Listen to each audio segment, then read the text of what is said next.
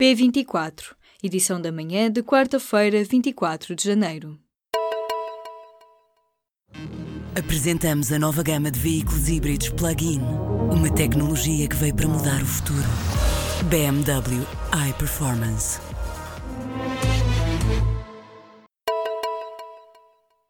O ex-presidente do Brasil, Lula da Silva, conhece nesta quarta-feira a sorte de um recurso uma sentença de nove anos e meio de prisão. Numa ramificação do processo Lava Jato, o tribunal nunca apresentou documentos capazes de certificar que Lula foi de facto dono de um apartamento que lhe terá sido oferecido como suborno por uma construtora. Se for condenado, o antigo presidente do Brasil fica proibido de concorrer às próximas eleições no país.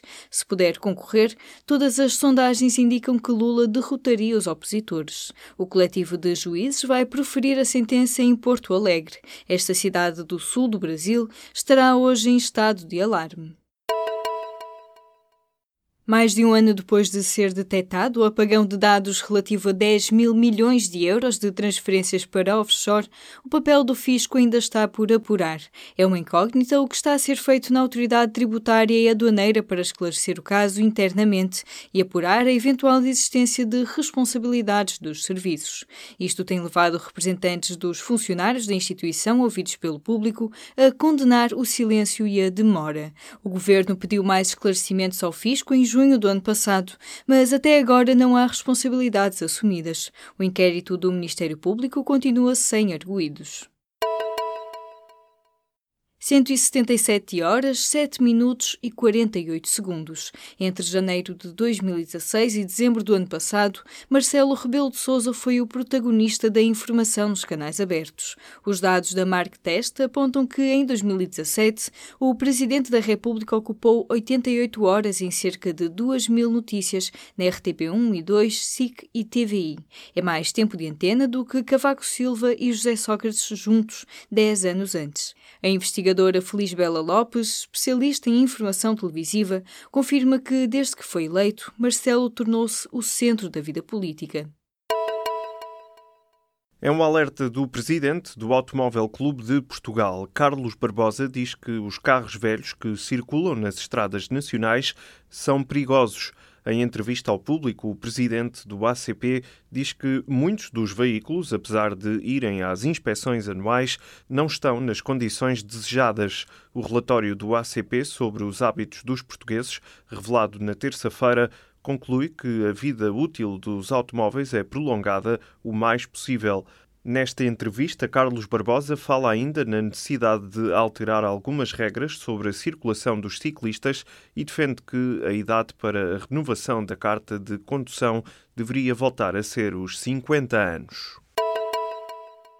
António Costa e o presidente de Angola encontraram-se nesta terça-feira à noite à margem do Fórum Económico Mundial em Davos. O primeiro-ministro diz que o encontro com João Lourenço foi extremamente positivo. Costa escreve no Twitter que não foi ignorado que existe uma questão e apenas uma questão estritamente jurídica que decorre da responsabilidade única das autoridades judiciárias. A julgar pela avaliação feita por Costa, a Operação FIS não abala as relações diplomáticas entre Portugal e Angola, mas as visitas de alto nível continuam congeladas. Os norte-americanos Alice in Chains vão atuar no Nós Alive a 14 de julho. No mesmo dia estão confirmadas as presenças de Pearl Jam, Jack White, Franz Ferdinand e At the Drive-In. O passe de três dias e os bilhetes diários para 14 de julho esgotaram a sete meses do festival.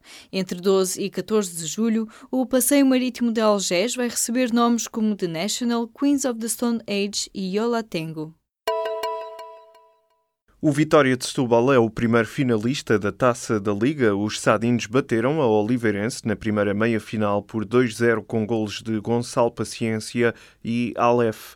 Apesar do resultado, a equipa de Oliveira de Azeméis fez uma grande exibição com várias oportunidades que não conseguiu concretizar. O Vitória de Setúbal, comandado por José Coceiro, espera agora o resultado da segunda meia-final entre o Sporting e o Futebol Clube do Porto. O jogo está marcado para as 8h45 da noite desta quarta-feira no estádio de Braga. A ADSE está disponível para fazer correções depois da entrada em vigor das novas tabelas de preços a pagar aos prestadores privados de cuidados de saúde. Os novos preços do Sistema de Assistência na Doença da Função Pública vão ser aplicados a partir de 1 de março. A ADSE quer reduzir os encargos dos beneficiários em 13 milhões de euros. Os privados já preparam uma posição conjunta para contestar as tabelas, que implicam uma perda de 30 milhões de euros por ano para o setor privado de saúde. O Conselho Diretivo da ADSE diz que está disponível para corrigir situações pontuais e para integrar propostas que lhe cheguem desde que sejam justificáveis. Em Portugal, há cerca de 48 mil doentes com esquizofrenia, mas destes, estima-se que um em cada seis estejam sem acompanhamento médico. Os custos da doença são, na maioria, associados ao impacto que esta tem na vida profissional de doentes, mas também dos cuidadores. Apesar de afetar menos de 1% da população, os custos chegam a mais de 436 milhões de euros por ano. São estimativas de um estudo de investigadores da Universidade de Lisboa e da Católica sobre a situação da doença no país. Até agora existia pouca informação sobre a prevalência e o impacto económico da esquizofrenia em Portugal. Esta doença crónica provoca perturbações psicóticas nos doentes, que afetam a sua capacidade de trabalhar, de viver de forma independente e de cuidar de si próprios.